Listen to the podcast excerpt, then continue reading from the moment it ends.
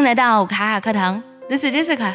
最近呢，谢娜微博官宣怀二胎，言语间呢，完全可以体会到她再次当妈妈的喜悦和快乐。宝宝的出生呢，其实会给一个家庭带来无比的幸福和喜悦，但对于妈妈来说呢，宝贝出降人世，角色的转换，一个全新的世界，也是充满了挑战和惊喜的。今天呢，分享一篇小诗，To be a mom，做一个妈妈。相信很多妈妈在听完这篇文章后呢，一定是特别有感触，特别有共鸣。想获取更多免费的学习资料呢，可以微信搜索“卡卡课堂”加关注哦。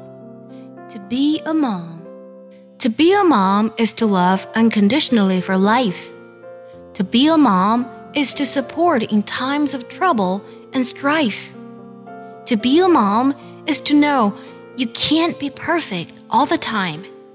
To be a mom is having a mountain every day to climb.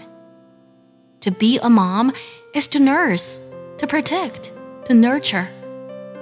To be a mom is knowing your words will hold even on your departure.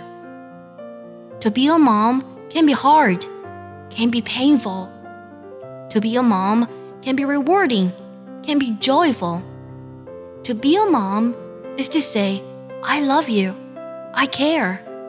And whenever you need me, I'll be there.